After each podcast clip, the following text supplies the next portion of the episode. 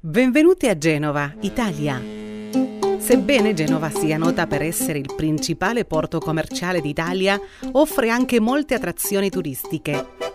Passeggiando per i vicoli del suo centro storico detti Carruggi, si scopre Palazzo Rosso, edificio in stile barocco che custodisce capolavori del Veronese, Guercino, Dürer, Van Dyck e Rubens.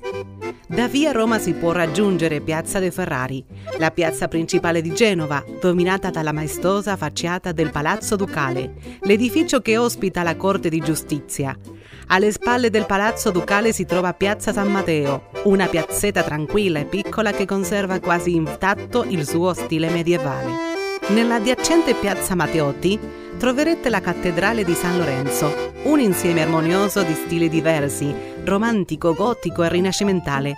Da Piazza dei Ferrari parte la maestosa via 20 settembre che collega la città vecchia con la nuova. Lungo questo ampio vale, sotto i portici, troverete eleganti negozi accanto a splendidi palazzi in stile Liberty. Infine, un appuntamento imperdibile a Genova, il famoso acquario, uno dei più importanti d'Europa che ospita numerose specie marine e riproduzioni di ecosistemi.